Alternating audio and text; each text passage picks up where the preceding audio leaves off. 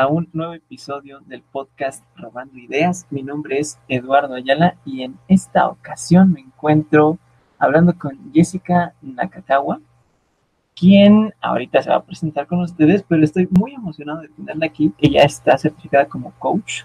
Entonces, les, eh, bueno, espero que esta plática les sirva mucho para, bueno, para que alcancen todos sus, sus metas, ¿no? Entonces, Jess, preséntate porque me estoy poniendo nervioso. Así que te voy a pasar el micrófono para que te presentes con toda la audiencia y nos cuentes quién eres, qué estás haciendo. Va, perfecto, no te preocupes, ya somos dos. no, no es cierto. Mira, pues soy, hola a todos, mi nombre es Jessica Nakakawa. Este, mm, ahorita, como bien dijiste, Lalo, pues ya tengo una certificación como coach ejecutiva internacional por parte de la ICC, que es la International Coaching Community. Eh, está presente en varios países. Eh, esa la hice en México. Con, digo, no es promoción, pero si quieren certificarse, es una muy buena institución que se llama Impel. Está ahí en el DF. Em, la verdad es que me sentí cautivada por el coaching, me encantó y entonces decidí venirme al otro lado del mundo a estudiar un máster en Coaching Psychology eh, a la Universidad de Sydney. Entonces ahorita me encuentro en Australia, estamos haciendo esta llamada obviamente a larga distancia, muy larga. Y, mm, y pues sí, mi background es también estudié em, la carrera en psicología organizacional en el Tecnológico de Monterrey soy Borrego Sem. Este, y pues sí, he estado trabajando en recursos humanos por tres años, comunicación interna, un poquito de reclutamiento y cambio organizacional. Y pues ahorita me encuentro por acá estudiando y enfocándome a la parte de charity porque me gusta mucho. Y pues he coachado a varias personas y me encanta, básicamente muchas personas no saben qué es el coaching, pero es básicamente un proceso de diálogo y de ciertas actividades que tienes con una persona para aclarar lo que quieren, cuál es su verdadera pasión y después cómo pueden llegar a ello, ¿no?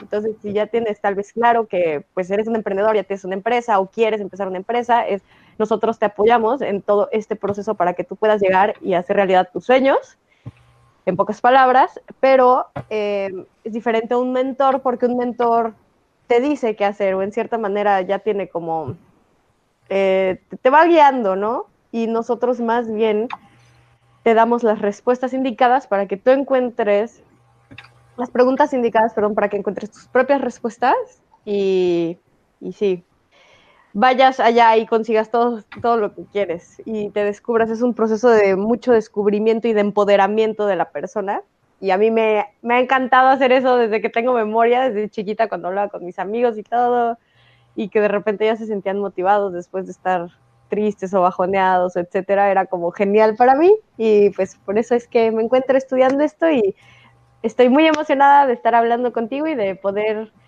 tal vez ayudar a gente con algunos de los tips o con cosas que, que platiquemos y que tal vez puedan resonar con ellos, ¿no? Sí, está genial, y es muchas gracias por, aceptar la invitación. Y, bueno, pues tú estás muy preparada en esta cuestión de la mente humana. Yo, yo te comentaba cuando te invité que, uno de los temas que siempre me preguntan también las personas que están emprendiendo es que, pues sí, ¿no? Pasa mucho esto que dices que a veces fallan y no, no encuentran como la forma más efectiva de salir rápido de ese hoyo, ¿no? Y, y, y sí, ¿no? Eh, realmente emprender o realmente hacer cualquier proyecto, pues eh, es necesario tener mucha resiliencia, ¿no? ¿Nos puedes platicar qué es la resiliencia y cómo, cómo se puede aplicar en estos proyectos de emprendimiento? Claro que sí. Bueno, el, fíjate que el año pasado, ahorita que tocas este tema, hice uno de mis ensayos, que son las cosas más pesadas que he tenido que hacer en toda mi historia académica en mi vida. uno de los ensayos que hice fue de acerca de research eh, toda esta investigación en emprendedores y su capacidad para regresar después de algún obstáculo, después de alguna caída. Y la verdad es que sí es un aspecto muy importante. Em, la resiliencia como tal, me gustaría también platicar un poco de, la definición, como dices, porque eh, normalmente se ve como una característica que solamente es del individuo. Es como, ¿qué, ¿qué, tan capaz eres tú para levantarte y seguir adelante a pesar de lo que sea, ¿no? Pero al final somos seres sociales y estamos dentro de un sistema. Entonces, esta nueva visión de, sistemas y todo lo que ha dado como, mm, pues sí, como nueva información o nueva luz a esta definición, es que es también la capacidad del individuo de utilizar los recursos que él mismo tiene, pero que también el sistema le está ofreciendo para hacerlos trabajar en pro de conseguir el objetivo después de un obstáculo o de una caída.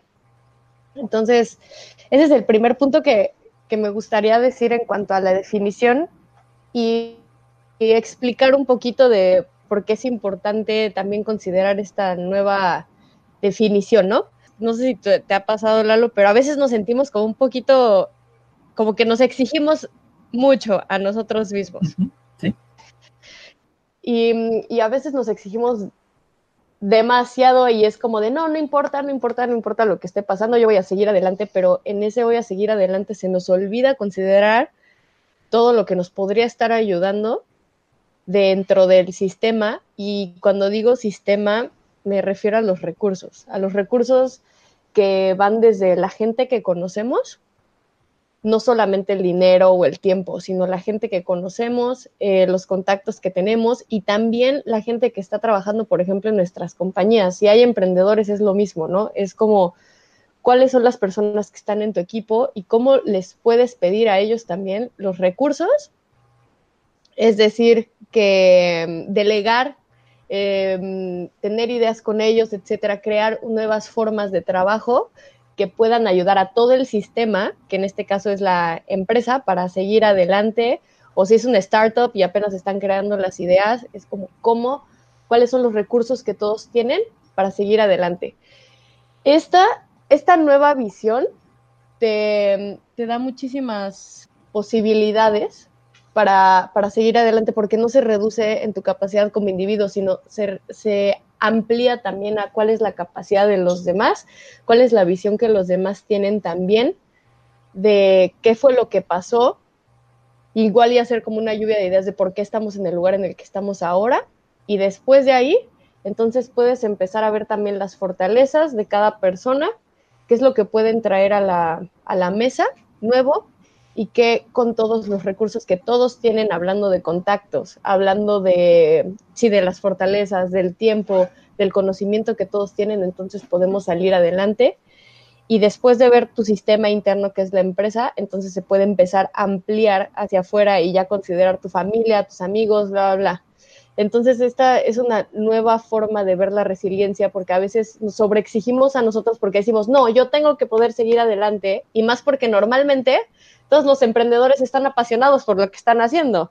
Entonces, pues es, es una presión a veces mayor, porque es como de, no, y, de ahí sacas, y, y no digo que no lo saques de ahí, claro que tenemos que seguir sacando la pasión de ahí, porque es como esa es la gasolina que te mueve y todo, pero no es solamente acerca de tu capacidad como individuo, sino es también de todos los recursos que tienes con todo tu equipo, con todas las personas que conoces, etcétera, y también con los recursos que tienes, instituciones financieras, quien sea que te esté apoyando. El nivel de resiliencia que un sistema tiene se mide en la capacidad de adaptabilidad a diferentes landscapes o a diferentes eh, tipos de ambiente o al cambio en pocas palabras. Entonces, la capacidad que tú tienes para cambiar después de algún setback, después de algún obstáculo, que pueda salir adelante. Y reinventarse, ¿no? Exacto, o sea, como reinvertirse y eso es solo es posible cuando estás viendo todas las nuevas posibilidades y todos los nuevos recursos y tal vez lo estás viendo hasta de una forma diferente, ¿no? Entonces, es muy importante y como dices que no, que no sea a veces como el aislado, porque a veces es también como el, superhéroe, ¿no? Ha sido tu sueño por tanto tiempo emprender o ha sido eh, tu sueño este, por tanto tiempo hacer lo que estás haciendo hoy y a veces es como de, no, sí, lo tengo que hacer y muchas veces también nos aferramos a una forma de hacer las cosas porque así, así, lo, vi, así lo vimos en un inicio, pero ahorita el, el landscape está cambiando, ¿no? El ambiente está cambiando. Entonces, también es esta capacidad de flexibilidad para, salir adelante, ¿no? Muy bien. Y, bueno, cuéntame un poquito de tu experiencia en, el extranjero. ¿Cómo cambia eh, el mindset que ellos tienen, la mentalidad eh, allá en Australia con respecto a lo que has visto también aquí en México? Bueno, ¿en, específico con emprendedores o en general? En la cuestión de negocios, eh, tengo entendido que también estás muy enfocada hacia charity. Mira, por ejemplo, acá, en primer lugar, las charities aquí es, es un mercado mucho más grande o sea, Australia es de los países que más charities tienen en el mundo. Em, y en ese sentido, creo que esto también se da en México, ¿no? También lo vi allá, pero en México también se da que tienes las charities que de verdad están tratando de hacer un cambio y no, y no tienen ningún fin de lucro, pero también tienes gente que de repente ya tiene su BMW y todo y es como el director de la charity, etcétera, y es como de, bueno, ¿qué está pasando, no? Entonces, em, al final se da en ambos países, me parece, pero aquí sí es un mercado mucho más competido. Y es literal de que, pues allá, ¿qué conocemos? O sea, las grandes, Greenpeace, ¿no? UNICEF, uh, tal vez Visión Mundial, eh, Hombre Naturaleza, o sea, no sé, como que son, son poquitas que conocemos allá, pero aquí hay una cantidad tan inmensa que sí es como un mercado mucho más competido y tienes que estar como renovando la forma en la que haces las cosas, etcétera, ¿no? Eso es en cuanto a charity, serían como las eh, la mayor diferencia, pero también aquí la gente está más abierta. Em, también creo que a creo que a donar, pero se empieza a volver un poco, como es tan competido, se empieza a volver un poco de tengo que escoger a quién voy a donar, entonces pues ya sabes, lo que trae la competencia es básicamente que te vuelves más selectivo, ¿no? Entonces es esa la, diferencia. Y, y, en general, lo que yo he visto diferente del mindset, por ejemplo, en, emprendedores en, México versus Australia, pues creo que una de las principales cosas es aquí, em, me parece que la gente en general, o sea, por la cultura, es un poco más relajada y nosotros tendemos a ser más como ansiosos em, en, ciertas cosas, ¿no? O sea, tenemos mucho drive, eso sí. O sea, tenemos mucho drive y queremos ir y hacer las cosas, etcétera. Mucho empuje, ¿no? Sí, muchísimo empuje. Em, y, y acá tienen la motivación y todo, pero sí son como más relajados, entonces incluso ante situaciones de estrés, como que lo manejan, eh, yo creo que de una forma más calmada. Ahora, por, el otro lado, también yo siento que nosotros somos mucho de, de conexiones o incluso en las empresas familiares y todo, es como mucho más paternalista Em, allá en, México, lo cual a veces es bueno porque también le estás dando más soporte a los empleados y sienten una conexión emocional más fuerte, lo que genera más compromiso. Em, pero de este lado es un poquito más como individualista, en general la cultura. Entonces, eh, sí es mucho como enfocado al, al objetivo, a los resultados, etcétera. Y sí a veces lo que eso provoca, por ejemplo, en las compañías acá, es que la gente Em, es muy modesta como con sus propios logros, bla, bla, bla, pero pocas veces se acercan a, los puntos de tensión. Em, no se acercan tanto a los puntos de tensión, por ejemplo, en, un equipo de trabajo, etcétera, de hoy es que siento que a veces hablas muy golpeado, o etcétera, como ese tipo de cosas, ¿no? Y esto tiene que ver con la teoría, o sea, te dicen que de hecho, y que es algo muy importante creo que para emprendedores, es em, tú puedes involucrarte en un diálogo o en una discusión.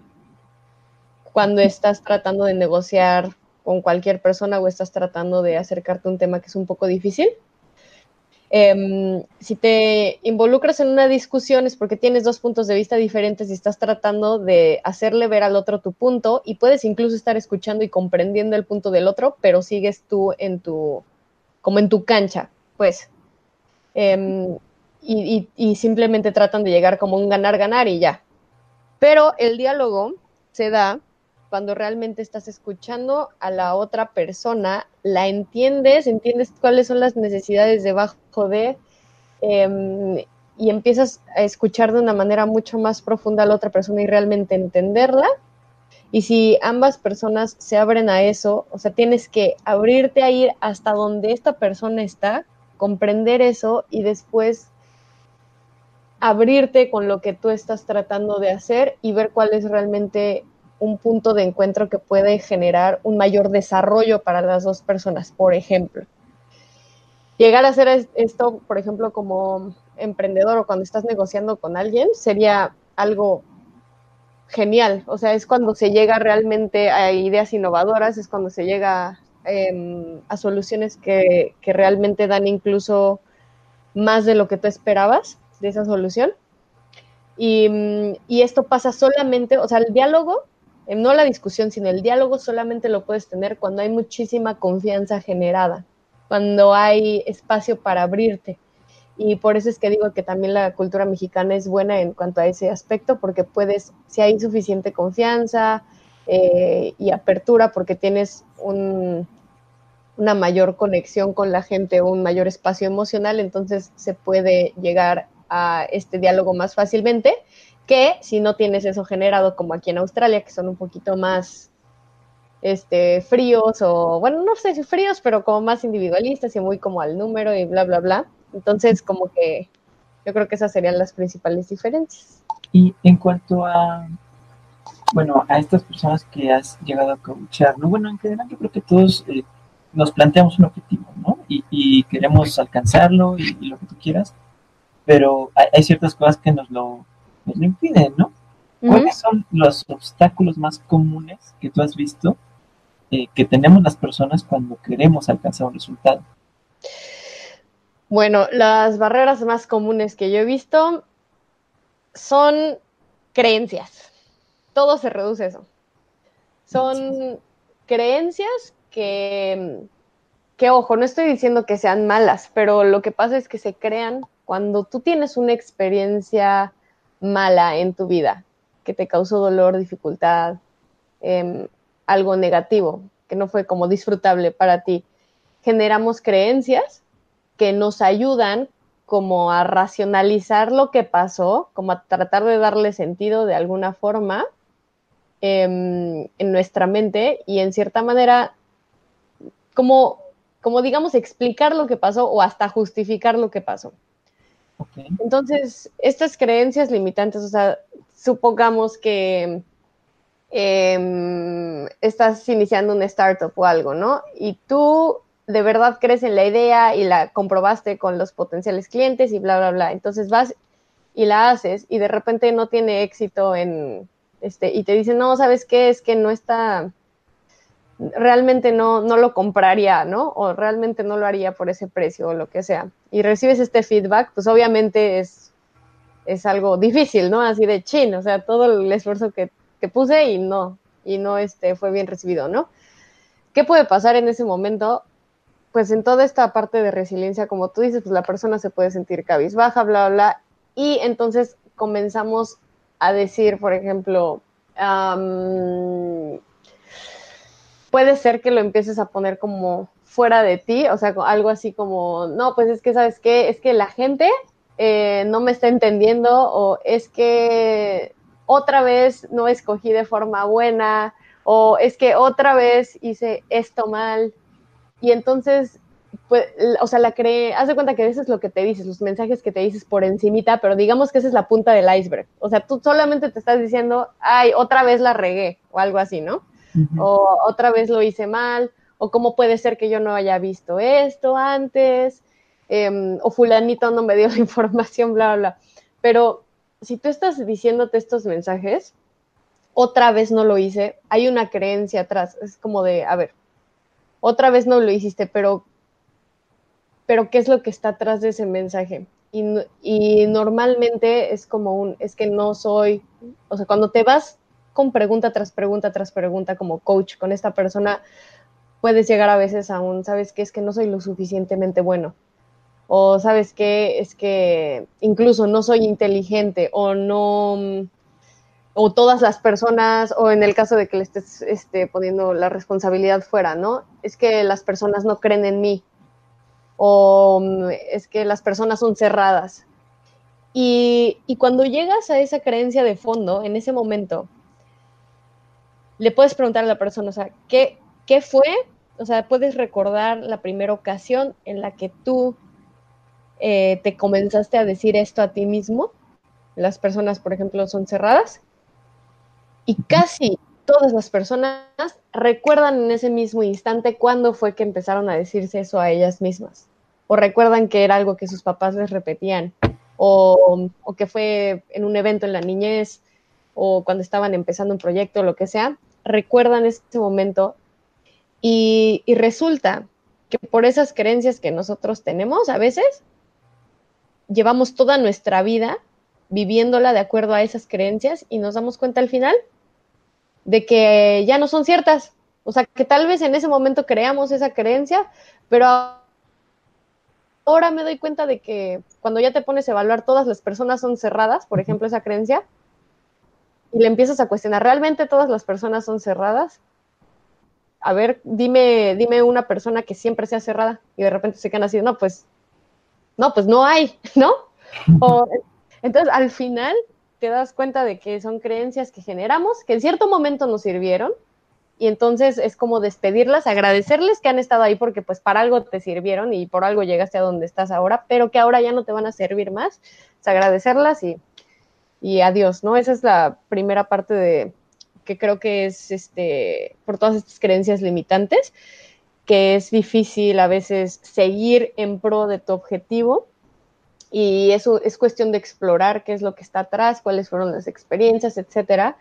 Y ya, y de, de cambiar eso. Y, yo creo que la otra parte, que también es em, muy importante cuando es en tema de resiliencia, es un término que se llama self-handicapping, que mm, la traducción sería como, mm, digamos que la, definición como tal es cuando tú mismo em, te pones barreras para justificar que no llegaste a un punto. Entonces, tú mismo empiezas a justificar por qué no. Por ejemplo, yo te comparto de mí, uno de mis problemas más grandes es procrastinar. ¿Qué es? dejar para mañana lo que puedo hacer hoy.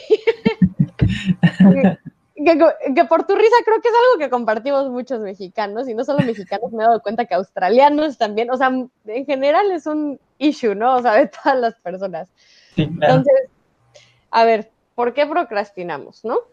Em, y muchas veces, o sea, y lo relaciono con resiliencia porque muchas veces las cosas, este, no salen porque procrastinamos, ¿no? Dejamos para el último momento. A ver, ¿qué pasa ahí, por ejemplo? Em, la gente no llega a su objetivo al menos a tiempo porque procrastina, ¿no? Y eso es mucho, tiene que ver con este, esta parte de resiliencia y todo. Em, la procrastinación tiene dos puntos muy importantes. El primero es que es un círculo vicioso. Haz de cuenta que lo que sucede es que esto está relacionado hasta la fisiología de la persona. Digamos que tú dices, tengo que cerrar con mi cliente este miércoles y para eso tengo que terminar el proyecto el lunes, ¿no? Para que sea realizado el martes. Bueno, entonces tú eh, deja, o sea, te llenas y, y, es que a veces estás inconsciente, o sea, te llenas de tareas y le empiezas a decir a todos que sí puedes ayudarles con otras cosas, etcétera, o empiezas a meter más cositas al, dentro del jarrito de cosas que tienes que hacer.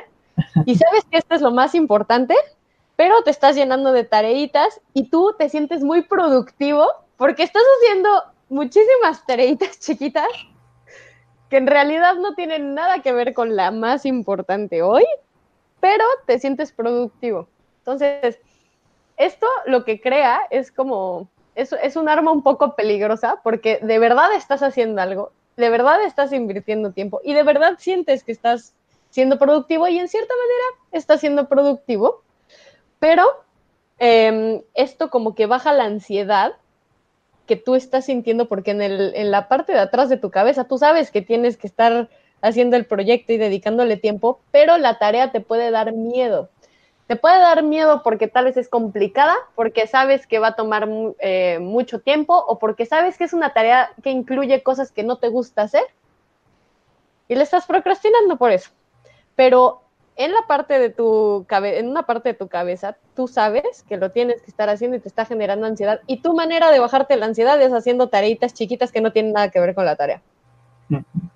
Entonces, esto le miente a tu cerebro en cierta manera y le dice, tranquilo, todo va bien, porque si estás haciendo algo, porque sientes cierta tranquilidad de que estás siendo productivo, pero no estás siendo productivo en lo que debes. Entonces, esto lo único que provoca es que pasa más y más tiempo y de repente ya tienes como el proyecto encima y cuando la cantidad de ansiedad es tanta que ya aunque sea haciendo cosas chiquitas o lo que sea, o el cliente te pregunta cómo vas, o no sé, o sea, sea cual sea el caso, este, te, te despierta otra vez y llegas a este punto máximo de ansiedad, entonces te pones a hacer la tarea.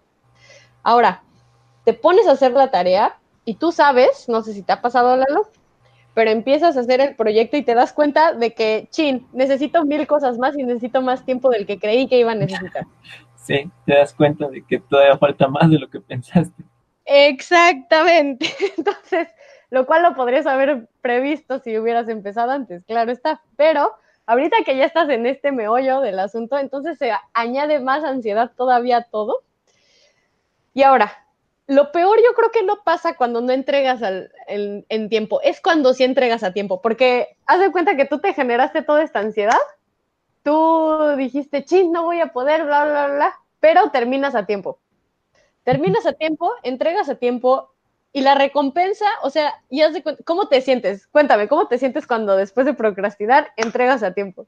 No, pues yo soy el mejor, sí puedo. claro, claro, es como soy el rey, yo pude con esto y voy a poder, sí, soy un fregón, eso es lo que piensas. Pero lo que hace esto es reforzar el comportamiento en ti, porque al final, hasta fisiológicamente, te sientes como, ¿cómo se dice? Pumped, te sientes como con mucha energía, te sientes como energizado, es como, sí, lo logré.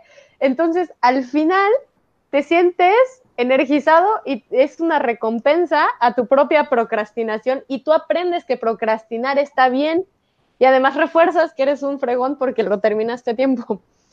Ahora, entonces es por eso que es un círculo vicioso tan, tan peligroso, porque, porque ¿qué es lo que va a pasar con este círculo, círculo vicioso?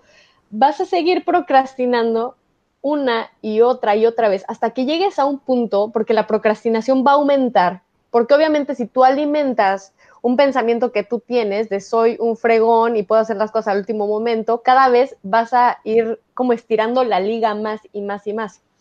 Y entonces vas a ir procrastinando más y vas a ir procrastinando más o de repente se te va a presentar este, y de repente se te va a presentar un, un reto que va a ser muy grande y no vas a poder entregar a tiempo. Y entonces ahí es cuando vienen los problemas, porque pues el cliente no lo recibe a tiempo o te estás tardando de verdad mucho más de lo que creíste em, y ahora ya se te acumularon las cosas. Sí, eventualmente te das cuenta de que no eres tan fregón como tú creíste.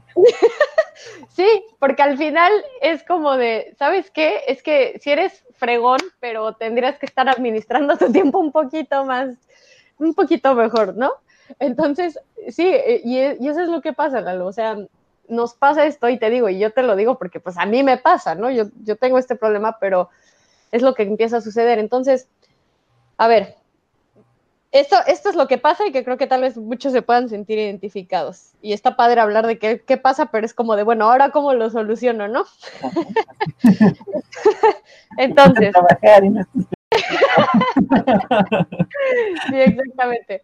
Ahora, ¿cómo se soluciona esto, no? Em, en vez de esperar a que la ansiedad sea, se vaya a tope, lo que tú puedes hacer es llevarte a un punto de reflexión en el que tal vez la ansiedad aumente a un punto que no va a ser el mismo, que si dejaras todo al último minuto no va a ser el mismo nivel de ansiedad, pero llevarte a un punto en el que tú hagas un momento de reflexión y digas, ok, primero tengo que priorizar. Tener claras tus prioridades cada día y saber cuál es el grado de importancia de, cada cosa. Entonces, ¿cómo puedes hacer esta lista de prioridades? Urgencia e importancia. Si tú le das puntajes de urgencia e importancia a cada cosa que tienes que hacer, vas a terminar con una lista de cosas que te van a dar guía para qué es lo que deberías tú estar enfocando tu energía hoy. Ahora, después de eso, ahora, esto es importante que lo hagas cada día, o sea, cada día, porque, porque ¿qué pasa? Pues cada día, si algo cambia, puede ser que ahora lo que no era urgente, ahora sí es urgente, ¿no? Entonces, si tú le sumas, por ejemplo, dale tres puntos a importancia y tres puntos a urgencia y vas viendo cuáles son las tareas a las que debes de estar dedicando energía. De las que no son tan importantes, pero son urgentes, pregúntate qué puedes hacer con ellas y aquí es donde viene la parte de qué recursos tienes. Y con recursos me refiero a gente, a tiempo, a software, a todo lo que tú tengas a la mano. Y en este caso, en este caso muchas veces va a delegar, delegar a las personas. Eh, si tienes un equipo, eh, ya sean nada más ahorita los de eh, los que son los fundadores o si ya tienes más gente en tu equipo, etcétera, ve que puedes delegar. Y si te estás encontrando con el obstáculo de que no puedes delegar muchas cosas, porque en, un inicio en una startup la verdad es que todos están haciendo todo. Y la verdad es que tú eres el todólogo. Eh, pero también es como, bueno, pero probablemente no estás en la startup solo, tienes al menos algunos otros este, personas que iniciaron contigo como fundadores. También se pueden delegar cosas entre ustedes y ver cuáles son las fortalezas que tienen las otras personas, porque tal vez alguien que tiene ciertas fortalezas no les está ni siquiera eh, utilizando y él podría ser mucho más eficiente que tú haciendo esa tarea o tienen tareas que están ligadas y que una misma persona podría estar haciendo.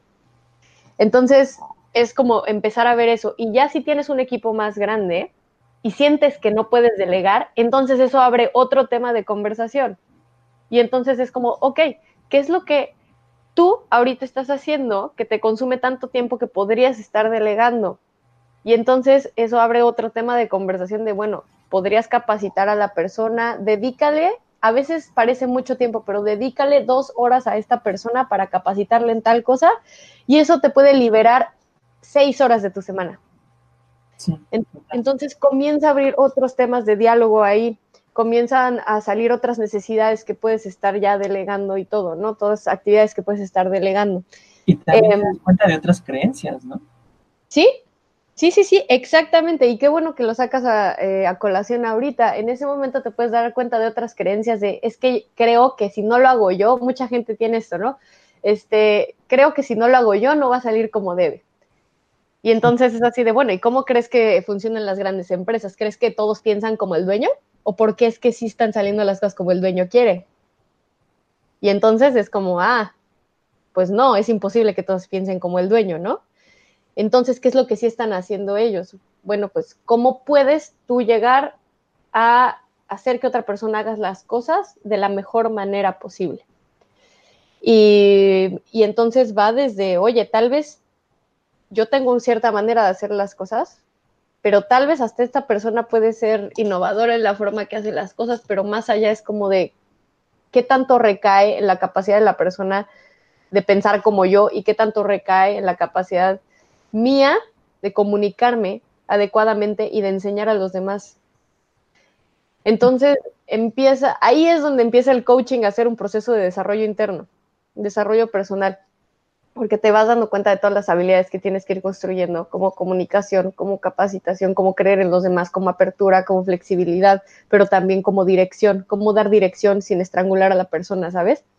Entonces, empieza a ser como todo este diálogo que está y bueno, eso es como una parte de la procrastinación, ¿no? Em, que creo que nos afecta a, muchos, al 90% de la población. la verdad no sé si ese número es real, pero yo creo que, que, puede ser real, ¿no? No te este preocupes, de todas formas las, las, las, estadísticas deben estar mal porque muchos los deben de negar.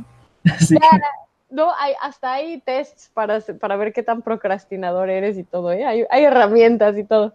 Pero sí, ah, bueno, y el, y el otro punto de la procrastinación es este, mm, una de las razones se llama self handicap, eh, self, eh, la, que te había dicho de self handicapping, muchas veces es porque mm, procrastinamos, porque si al final, y esto es algo muy fuerte a veces de escuchar, procrastinamos porque si al final no sale como nosotros queremos, le podemos echar la culpa que no lo hicimos a tiempo. Es muy, es muy interesante. ¿Y mm, por qué? Porque, ¿Por qué hacemos esto? Obviamente no haríamos esto nada más porque nos dieron ganas de hacerlo, ¿no? Es ¿Por qué podemos hacer normalmente esto? Porque nosotros no queremos tal vez enfrentar la realidad y tenemos alguna creencia ahí también, o incluso eh, autoestima, que es como necesitamos proteger nuestra autoestima de cierta manera y que si viene un obstáculo o al final yo hice todo, porque al final, Lalo, somos humanos, o sea, si tú das todo el esfuerzo, das lo mejor, empiezas a tiempo y al final no sale, el dolor que recibes es mucho mayor que si sabes que como que no le echaste todas las ganas. Órale, qué fuerte. Exacto. Entonces, eh, como te digo, es algo fuerte, ¿no? Entonces, si tú llegas y de repente estás procrastinando y no sale porque pues procrastinaste, en cierta manera tu cerebro te dice, está bien, fue porque no lo hiciste a tiempo, pero no fue porque no te falten eh, skills, o sea, te faltan habilidades, o, porque no seas lo suficientemente bueno, o porque hasta puede ser, ¿no? Porque, porque no eres suficientemente inteligente, ¿no? Procrastinar es a veces son también un mecanismo de defensa. Exactamente. La procrastinación también es un mecanismo de defensa que puede estar protegiendo tu autoestima a no ser dañado. Em, y ahora, en ese caso, a ver, incluso, incluso si nosotros como coaches estamos trabajando con una persona y sabemos que su autoestima ahorita eh, no está en el mejor momento, puedes empezar a trabajar la procrastinación, pero no puedes quitarla de golpe. Se tiene que hacer un proceso que es un poco más lento, pero esto pues también lo puedes hacer contigo mismo y puede empezar como desde un, ok, voy a procrastinar un poco menos en esta ocasión y lo que es importante es que trabaje, trabajemos, o sea, en algo que fue lo que, lo que yo hice también para ayudarme en este tema de procrastinación, porque no creas, o sea, yo también tengo mis inseguridades, yo también digo, ay, igual y no soy lo suficientemente buena a la mera hora, este, todos tenemos estas inseguridades, ¿no? Entonces, eh, lo que yo comencé a hacer en este caso fue como decir, ok, ¿cuándo yo me he demostrado a mí misma que sí puedo en el pasado? ¿Cuándo me he sorprendido a mí misma y que me quedé así de, no manches, o sea, de verdad tengo muchísima fuerza de voluntad, de verdad soy muy creativa, de verdad soy em, muy buena como, como coach o como emprendedor o como, como lo que necesites es llevarte a una situación en el pasado en el que ya hayas salido adelante, en el que te hayas demostrado a ti mismo e incluso a otras personas puede ser que pudiste. Todos tenemos una situación así. Todos podemos ir al pasado y decir, chin, es que tal vez me estoy sintiendo inseguro en esto, no sé si sí lo voy a poder hacer. Sobre todo cuando es una actividad nueva, Lalo, es muy común. O sea, pon tú, em, yo no tengo experiencia en finanzas, ¿no? Y ahora el proyecto que tengo que presentar incluye finanzas. Y yo me siento pues una basofia en finanzas porque ni le sé y me da miedo la actividad y temo que no pueda ser lo suficientemente bueno. Entonces es como decir, a ver, ¿en qué otra área, incluso que no fuera finanzas, antes no sabía ni papa, o sea, no sabía nada de esa área, pero saqué este proyecto adelante? O, pero, este, descubrí cosas. Bueno, ¿qué fue lo que pasó en ese momento? Y de repente todos todos te aseguro pueden accesar a un momento en, el pasado que tal vez no esté relacionado a finanzas, no importa, pero que fuera otra área de la que no sabían nada y que terminaron sabiendo y terminaron sacando esto adelante. Y te, y te, preguntas, ok, ¿qué fue lo que realmente pasó? Y te das cuenta de que en la mayoría de las ocasiones aprendiste, con, este, fuiste con gente que conocía de finanzas y le dijiste, oye, enséñame, te pusiste a investigar en internet, hiciste mil cosas diferentes y después de eso, aprendiste, te apoyaste en quien debías y sacaste las cosas adelante. Entonces te das cuenta de que, oye, pues tal vez no, tal vez soy más fregón de lo que quería, ¿no? Tal vez puedo sacar esto adelante mejor de lo, de lo que pienso y el miedo que yo tengo de que vaya a fracasar, pues ya en otras veces he hecho cosas que no sabía nada y lo saqué adelante. ¿Por qué esto tendría que ser diferente? Voy a hacer exactamente lo mismo y en ese mismo regresarte a qué hiciste en esa ocasión, hasta puedes sacar tu plan de acción y decir, ¿sabes qué? En esa ocasión me acerqué a gente que sabe de finanzas, investigué en internet, eh, hice un plan, em, bla, bla, bla, bla, bla, y puede ser hasta tu mismo plan de acción para seguir en este nuevo proyecto. Entonces, eso te da seguridad, alimenta tu, tu autoestima y es decir, desde un, mira, soy capaz de ir y hacer cosas que, que no conocí antes, ¿no? Entonces, esa es la recomendación que les puedo dar. Y si pueden, eh, investiguen, es una definición em, que se llama hope, que es así como esperanza, pero no es como la esperanza que normalmente escuchamos así como de la religiosa o, o esta parte como espiritual, sino que te dice que tienes dos cosas diferentes, que son la capacidad de generar opciones para llegar a tu, a tu meta y la capacidad de creer en que puedes hacer lo que te propones. O sea, es como tu self-belief, tu, tu, confianza de que puedes llegar y hacer lo que te propones.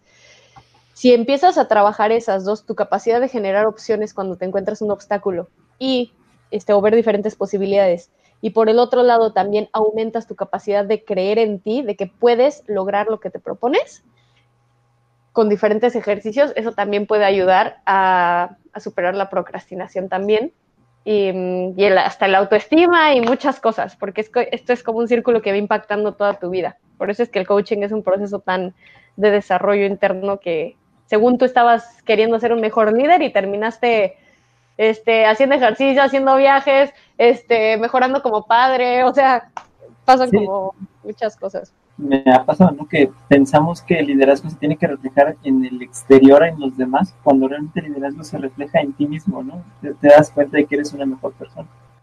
Sí, exactamente, Lelo.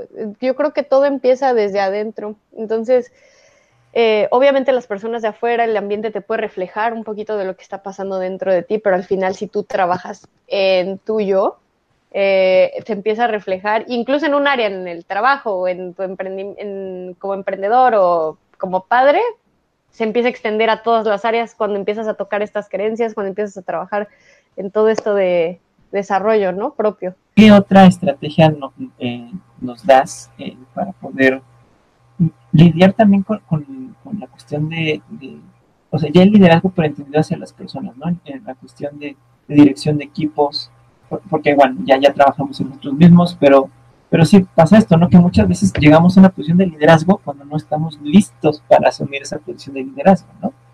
Eh, sí. ¿cómo, ¿Cómo le hacemos? ¿Qué es lo primero que tendría que ser un buen líder, no? Ok, bueno, esta es una pregunta muy amplia.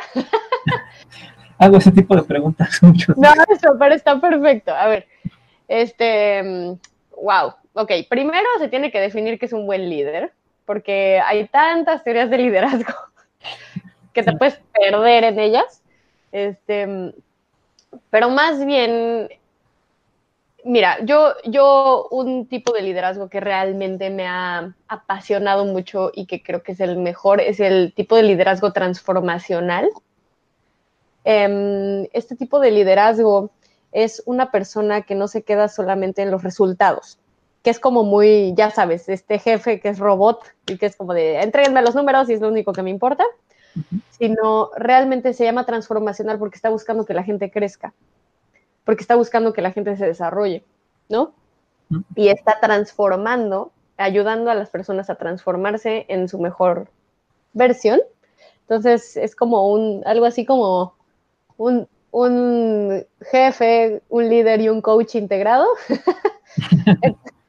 Sí, entonces, este, mmm, hay, hay diferentes tipos de liderazgo, incluso en este tipo de, de, liderazgo transformacional. Se dice que hay un liderazgo que se llama laissez-faire, que es este del, del, del, francés que probablemente estoy pronunciando de la peor manera posible.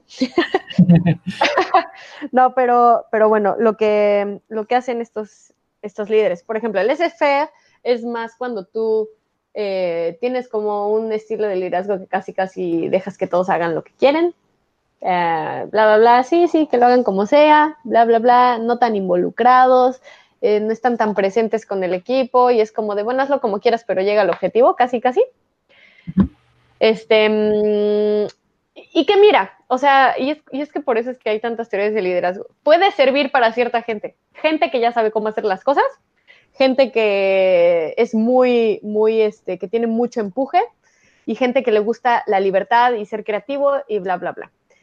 Pero eh, no es que no es que todas las personas sean así y no es que, por ejemplo, tienes que tienes que saber cómo manejar tu liderazgo de acuerdo un poquito más también a la situación y a la gente que tienes, porque incluso si tienes una persona muy creativa y no le das suficiente dirección y él es muy laissez-faire, entonces pues se puede ir por otro lado completamente que no era el planeado, ¿no?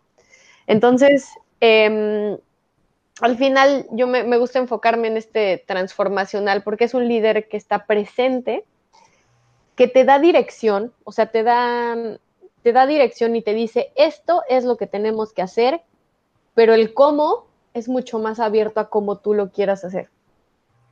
Entonces le da capacidad a la persona de, de crear y de explorar un poco más, pero sin perder el rumbo.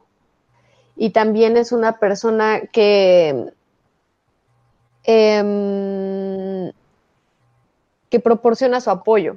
O sea, proporciona el apoyo de dime cómo te puedo apoyar. También integra las ideas de los demás y tiene en cuenta también, y es importante tener en cuenta el nivel de experiencia y de conocimiento que tu gente tiene. Entonces, para mí yo creo que un, un, gran líder lo primero que tiene que hacer es conocer a su gente y conocer a dónde quiere ir. Sí. Porque um, si tú tienes muy claro a dónde quieres ir, eh, pero no conoces a tu gente, no conoces cuáles son sus debilidades, sus fortalezas, en lo que les apasiona, las cosas que les energizan y las que no, está muy difícil que, que, puedas hacer un equipo motivado, o sea, que puedas tener, tal vez puedes tener un equipo chance y efectivo, pero no tan efectivo como podrías y además no tan motivado. Y la motivación es súper importante para tener un equipo efectivo. Entonces, probablemente vas a solo estar enfocado en, en los números o en el objetivo. Ahora, si conoces a tu gente, pero no tienes claridad, entonces tenemos estos equipos súper motivados, a veces pasan en empresas familiares que están súper motivados y hay mucha camaradería y todo, pero la dirección es como tienen este, tareas repetidas, eh, hay gente que está dobleteando trabajo, conflictos internos de comunicación porque no hay suficiente dirección.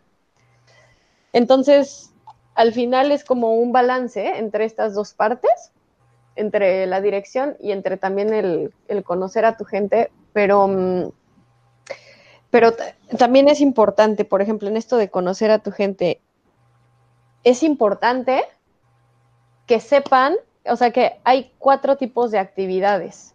Ahorita no recuerdo el nombre del autor, pero son cuatro tipos de actividades que pueden generar en una persona energía o que pueden restarle energía y que son buenos en la actividad o son malos en la actividad. O sea, son cuatro puntos a considerar. Bueno, dos puntos a considerar. ¿Te resta o te da energía la actividad que estás haciendo? Y eres bueno en la actividad o eres malo en la actividad. Y con malo me refiero a no tienes tantas habilidades para hacerlo, se te facilita o se te dificulta, ¿no? Okay. Entonces, si tú estás considerando esto cuando ves a tu equipo de trabajo, ves y les preguntas, a ver, yo te he visto trabajando en Excel, eres una bala. Eres una bala absolutamente en Excel, ¿no? Pero hay gente que es una bala en Excel y no le gusta. O sea, son muy buenos, pero en realidad no es algo que le energiza. Y hay gente que es, son muy buenos en Excel y le energiza la tarea. Si tú le das a esta persona actividades de Excel, por ejemplo, puedes administrar mucho mejor tu, tu equipo de trabajo, porque esta persona va a estar energizada pero además energizada es, es algo que le gusta, ¿no? Ahora, es difícil que tú tengas un equipo de trabajo que esté energizado y que le guste hacer todo lo que tiene que hacer, porque a veces tenemos que hacer tareas que no, que no nos energizan. Pero hay ciertas cosas que se pueden hacer ahí y ahí es desde ver y configurar tu equipo de trabajo. En primer lugar, tratar de darles las tareas que los energizan y en los que son buenos.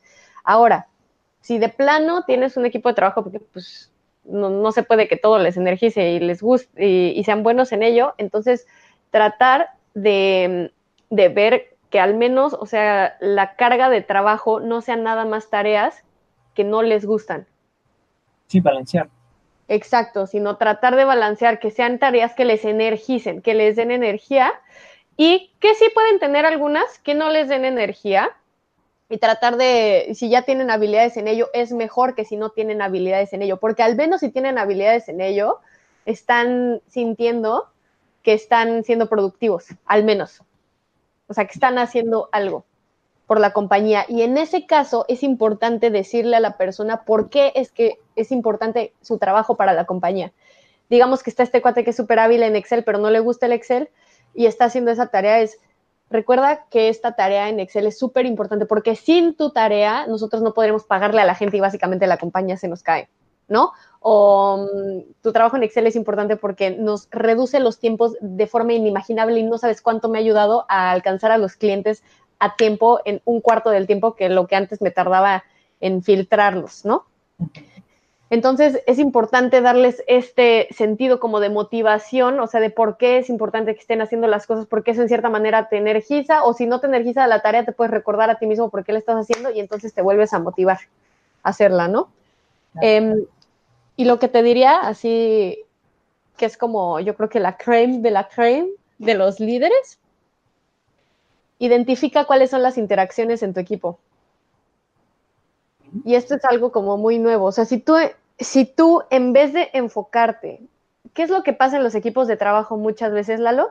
Tú tienes tu equipo de trabajo y casi siempre está esta visión de hay alguien que está jalando el equipo para atrás y hay alguien que es súper bueno. Em, están como los outperformers y los performers que de plano como que no le están, no están dando como mucho, ¿no? Etcétera. Y es como si cada equipo y grupo en la vida quisiera apuntar a alguien y decir, este es el chivo expiatorio por el que las cosas no están saliendo bien. Eh, sí hay lo que se llama terroristas organizacionales, que muchas veces es gente que nada más está ahí porque quiere la paga y ya, y no está haciendo nada y hasta está creando chismes y cosas así, pero no es siempre el caso. O sea, muchas veces cuando alguien no está dando su mejor desempeño es porque las interacciones del grupo o algo que está sucediendo en la dinámica del grupo no está permitiendo que esta persona se desempeñe en su máximo potencial. Entonces, si en vez de enfocarte en qué capacitación le tengo que decir, eh, que le tengo que dar a esta persona problema, por así decirlo, ¿no?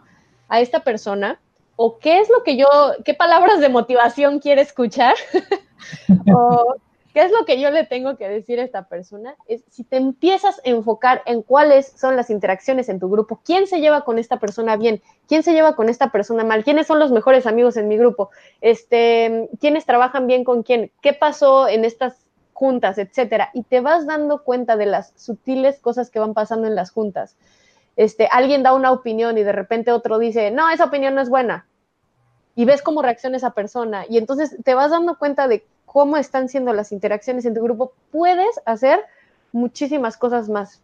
Porque en ese caso, por ejemplo, si esta persona no se siente acompañada o lo que sea, o, se siente que sus ideas no son escuchadas o bla, bla, bla, puedes, si tú tienes identificadas las fortalezas y debilidades de las personas de tu grupo, puedes acercarte a la persona que es más friendly de tu grupo, el más amigable, al que ves que como que se puede llevar mejor con todos, y decirle, oye, ¿te puedes acercar tantito a fulanito? Es que lo que pasa es que este Chansey necesita ayuda en esto, nada más dile que si le puedes ofrecer ayuda en algo, o también nada más platica con él tantito porque eres súper amigable y creo que le haría bien como platicar con alguien. Incluso hacer eso puede cambiar la dinámica porque él se va a sentir, este, esta persona problema, por ejemplo, se puede sentir acompañado, empieza a tener interacciones por este lado y como tú ya sabes quién es la persona más amigable del grupo, esta persona va a empezar a hablar también con las otras personas de este fulanito que puede estar medio aislado, que puede estar no, no dando un mejor performance. Eventualmente, toda la dinámica del grupo puede empezar a cambiar. Y como tú dices, ¿no? Es, es una estrategia así de la creme de la creme, que, casi nadie he visto que la usa, pero sí puede hacer eh, pues maravillas, ¿no? Son resultados que no te esperas. Y ahorita que has compartido todo esto, yo creo que si alguno de los, de los que nos están escuchando piensa que es muy cansado o que es demasiada molestia, crean que no, o sea, de veras inviértanle dos horas tantito a su equipo, sentarse y pensar realmente en ellos, porque eso les va a dar resultados a largo plazo y, resultados sostenibles, ¿no? Lo que tú decías, ¿no? Un equipo puede estar eh, muy motivado, pero no tener claridad, o sí tener la claridad, pero no estar nada motivado. Entonces, eh, si combinamos estas cosas que, que, nos estás compartiendo, creo que lo que se logra es un equipo sostenible, ¿no? Que de hecho te, te, acompañe durante todo este proceso, porque si no son, son, equipos desechables, yo les digo, ¿no? O sea, te duran dos meses y después ya valió, ¿no? Pero, pero si realmente trabajas en fortalecer esto, que es mucho de la cultura organizacional, eh, mucho de, como dices, ¿no? De, de, desarrollar a las personas a lo que pueden llegar a ser y no necesariamente a lo que son en este momento, entonces esas personas, pues sí, tienen compromiso y, cariño, ¿no? Entonces esto, eh, ese equipo va a durar más tiempo. Sí, exactamente, Lalo. Creo que lo dijiste de una forma muy concisa y es verdad. O sea, es concentrarse en estas dos partes y muchas veces em, también lo que pasa es que en nuestra mente las cosas son de cierta manera. Entonces, muchas veces como líderes nosotros creemos que todo está claro o de verdad nos estamos esforzando por ser más claros y comunicar las cosas mejor, entonces creemos que todo está claro, porque preguntamos tal vez al final, ¿está claro? ¿Fui claro? dices, este, sí me di a entender, o sea, no sé, cualquier cosa, ¿no? Y entonces la gente te dice que sí y tú, y tú asumes que sí, o sea, que sí todos entendieron, por ejemplo, ¿no? Y es que aparte estás pensando que, o sea, diciendo, ah, pues yo espero que todos me digan que sí, ¿no? Sí, claro, pero, pero pues es que ellos están contestando que sí a lo que ellos creen que tenían que entender. Entonces, al final es muy importante, o sea, no es de mala leche que no te estén diciendo que sí te entendieron, no te están dando el avión, de verdad creen que entendieron. Entonces, el, el punto es como intentar este, también dialogar con la gente, como tú dices, invertir este tiempo, eh, preguntarles, eh, hey, o sea, incluso decirles, oye, que tienes claras este, lo que tienes que estar haciendo ahorita, cuáles son los obstáculos que te has enfrentado y qué puedo hacer yo como líder. Ese es un líder transformacional. ¿Qué herramientas te puedo dar yo? ¿Qué recursos te puedo dar yo para que tú puedas hacer tu mejor trabajo? Ese es un approach muy diferente a decir, oye, ¿entendiste todo? ¿Te está yendo bien? es como decir, oye, de todo lo que hablamos, ¿qué recursos necesitas tú de mí qué puedo hacer yo y cómo puedo apoyarte para que tú seas tu mejor versión y para que tú puedas llegar y, hacer tus mejores resultados también. Y tal vez ahí te pueden sorprender las respuestas, o sea, tal vez va desde algo tan pequeño como, ¿sabes qué? Es que este proceso se me hace muy largo y se me ocurre que lo podemos hacer así y ¡pum! Ya, ya te ahorró media hora de trabajo o, puede ser como un, no, pues sabes qué, es que igual y que tengamos eh, nada más una plática constante, es que hay como ciertos problemas de comunicación y entonces te das cuenta de que pues nada más es cuestión de que tal y tal persona se comuniquen más o que hagan un check-up cada dos días. O sea, no sé, puedes sacar como, eso es lo bonito del coaching, al final sacas este, unas... Eh, unas soluciones que no creías y que tal vez son hasta súper sencillas, pero que tienen un impacto tan grande. Entonces es, cuestión de involucrarte con tu gente, ¿no? Como tú dices. Ya eh, recursos, eh, ya sea libros o, películas o cosas que te hayan servido a ti y que tal vez quieras compartir este, para, para que los demás los busquen y los puedan ver, leer. Ok, perfecto. Mira, em, libros, que puedan servir. Em, mira, yo te, voy a recomendar un libro que es mucho de... Em, ese es como más de mindfulness. Entonces, ahora, este lo voy a recomendar porque hasta a nivel personal, o sea, este libro te va a impactar en todo, porque incluso cuando estés en un nivel de ansiedad muy grande, este libro te puede ayudar a tranquilizarte y hasta no dejarte llegar a esos niveles de ansiedad, ¿no? Eh, se llama El poder de la hora de Eckhart Tolle, se escribe S-K-A-R-T, y después el apellido es Tolle, T-O-L-L-E, Edgar Eckhart Tolle.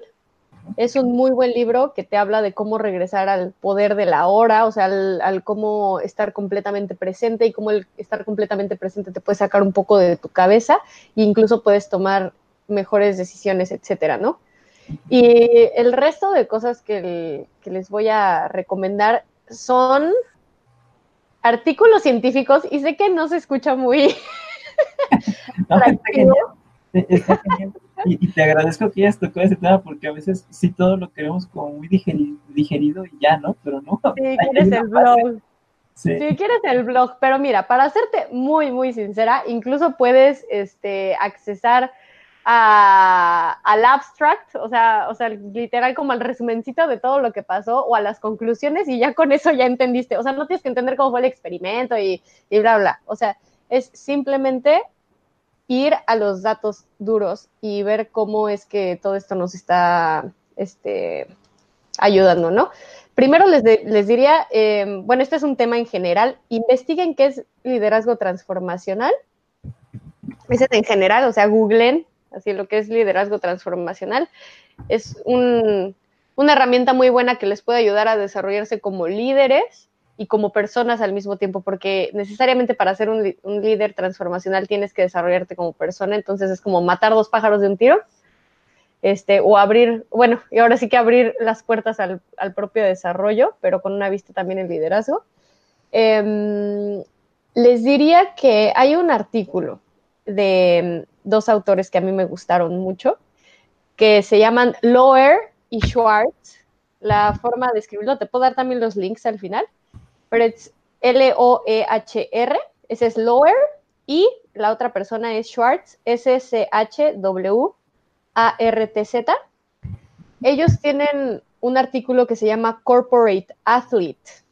Em, muchas veces cuando ya somos el CEO o ya somos Em, personas que estamos muy metidas en el negocio y que estamos, eh, que estamos invirtiendo todas nuestras horas en él, a veces, a veces pasa que perdemos el balance de vida. No sé en tu experiencia cómo ha sido, Lalo, o sea, si has visto que esto pasa. bueno, realmente el emprendimiento siempre es una montaña rusa, ¿no?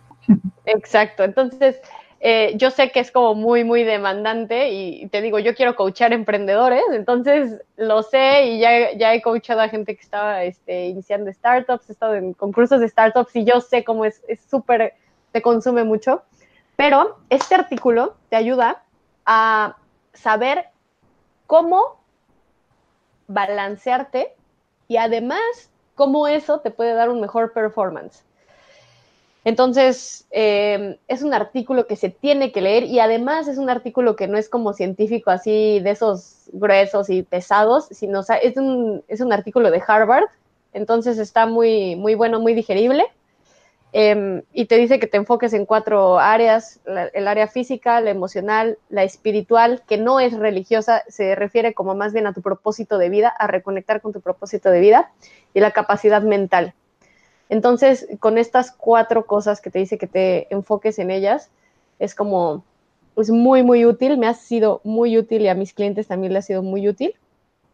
Em, y también eh, les recomendaría el investigar, porque también en este mundo de emprendimiento a veces podemos llegar al punto de burnout, o sea, cuando, no sé si has escuchado el término antes, cuando estás ya burnout, ¿lo has escuchado? Ah, completamente te quiebras. Eh, ya. es, es cuando llegas a un punto en el que estás tan cansado y el nivel de ansiedad es tan, o sea, es como una combinación entre el cansancio, o sea, llevarte a hacer lo máximo, lo máximo, lo máximo, pero llegas a un punto en el que ya es tanto que tu performance empieza a bajar muy fuerte, muy fuertemente.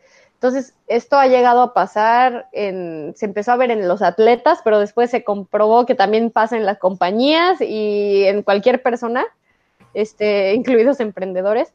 Entonces, yo creo que a todos nos ha pasado que llegamos a un punto en el que estás súper trabajando súper bien y te sientes como con muchísima energía y bla, bla, bla, y estás haciendo lo mejor y tu desempeño es genial y de repente ¡pum! Empiezas a cometer errores, empiezas a sentirte como fatigado, empiezas allá sentirte como un cansancio y una ansiedad enorme, eso es que ya pasaste cierto punto de que ya estás trabajando de más y en ese momento, en vez de ayudarte el seguir trabajando, te empieza a afectar.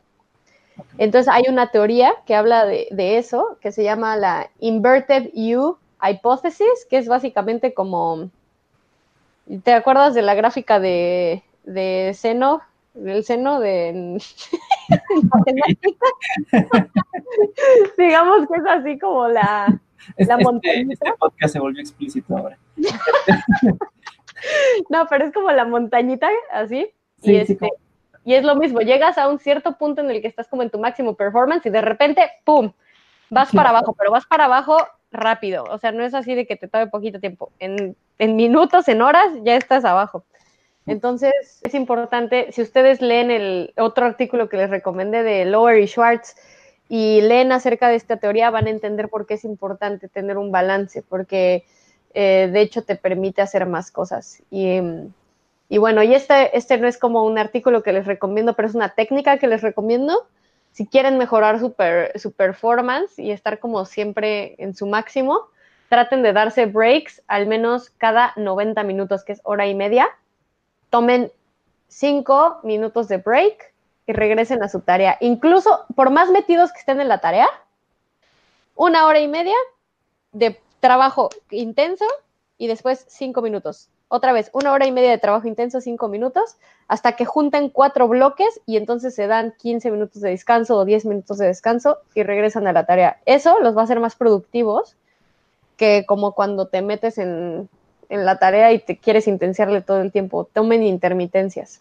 Esto es muy, muy importante y eso también incluso lo van a leer en el artículo de, Lower y Schwartz. Y hay una página que les recomiendo que visiten que se llama Pomodoro Tracker. Si ustedes lo ponen en Google, así como este buscador Pomodoro, Pomodoro Tracker, eh, es una página que les permite poner todas las tareas que tienen que hacer en el día, les permite priorizarlas, cuál va a ser el orden de la tarea que vas a hacer y te los divide en, en chunks, en, pedazos como de 25 minutos. O tú le puedes cambiar la, cantidad de tiempo que quieres que lo haga. Es una manera muy buena de, de, enfocarte en la tarea y de no estarte distrayendo como con mil cosas, y que esto también está relacionado a procrastinación y muchas cosas, este, y falta de priorización. Mm, y, te da los breaks también de cinco minutos. Entonces visiten esa página para que tengan su mejor performance, para que no se anden distrayendo en tareitas chiquitas, sino este tiempo, 25 minutos va a estar dedicado a tal y métanse así con todo a esa tarea. Está genial. Y a ver, para terminar, un último mensaje que quieras dejarle a la audiencia, este, emprendedores o incluso estudiantes que nos pueden escuchar. Ok.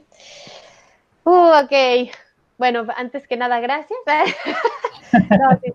Gracias por escuchar. Lo que mm, el último mensaje que les quiero dejar es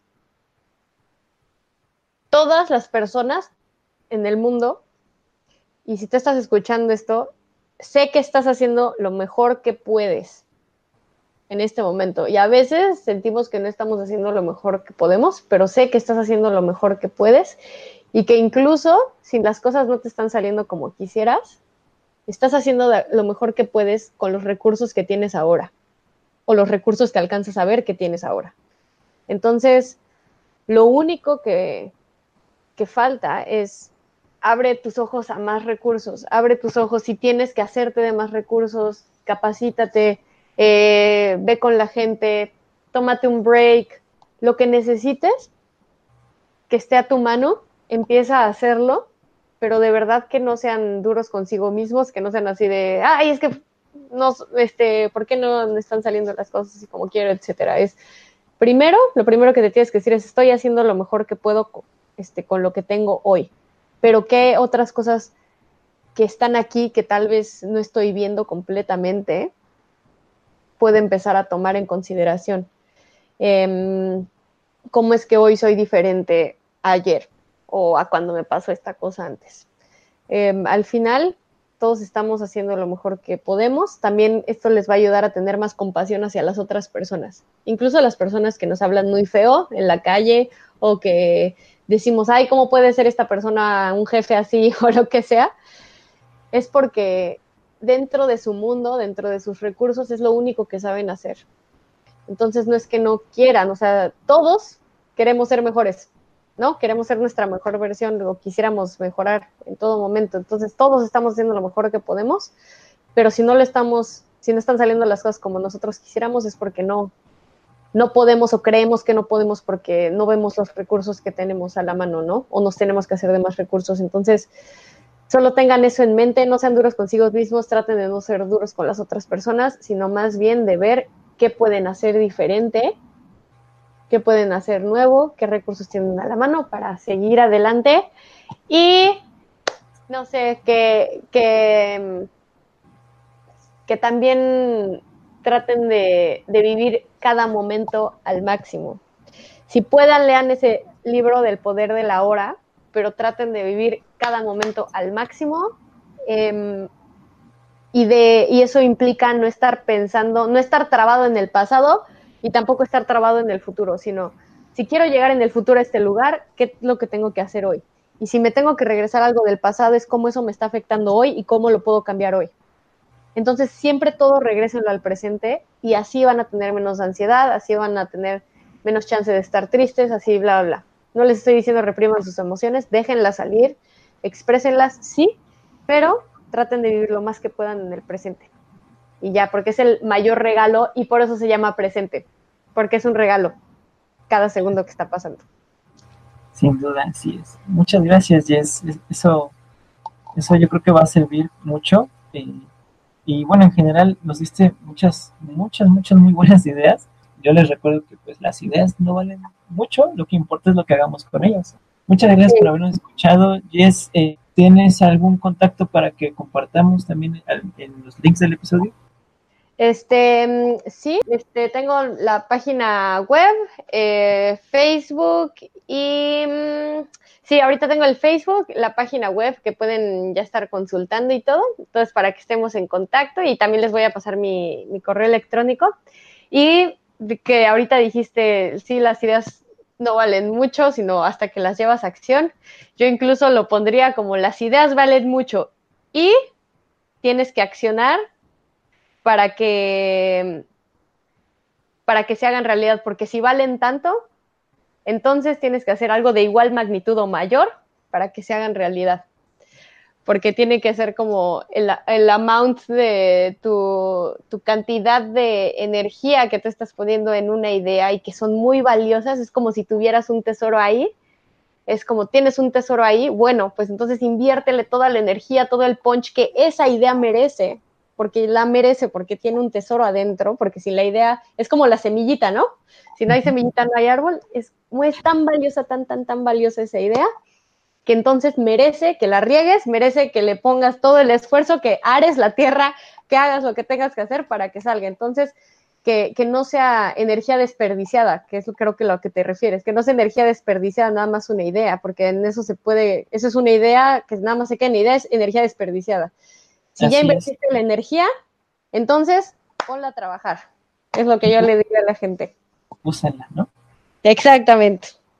No, está genial. Eh, esto ha sido para mí, créeme que como una especie de clase, masterclass.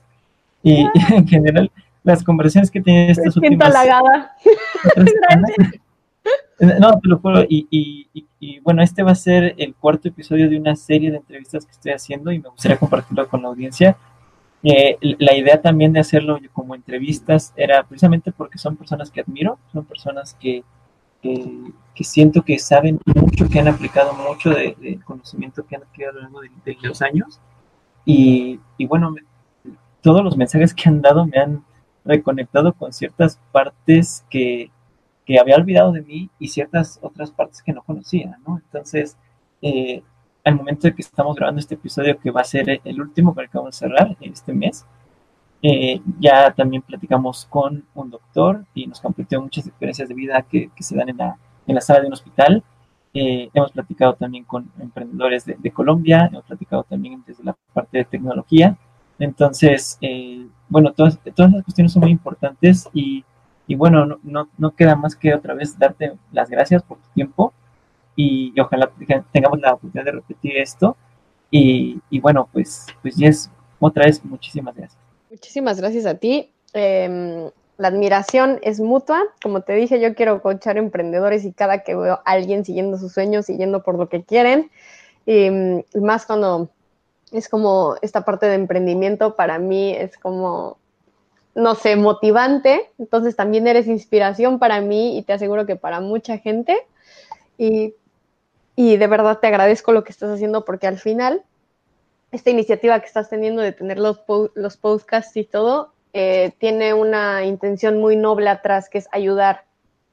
a la gente con el conocimiento que tal vez ya otras personas eh, tenemos y que puede llegar a ser útil, ¿no? Para, para la gente y al final es ayudar y hacer crecer a las personas y de verdad te agradezco por ello porque al final tú estás haciendo las cosas, tú estás dando el canal y aunque nosotros somos los entrevistados y todo, tú eres quien está teniendo esta iniciativa y este deseo de apoyar a los demás. Entonces, sigan escuchando el podcast de Lalo.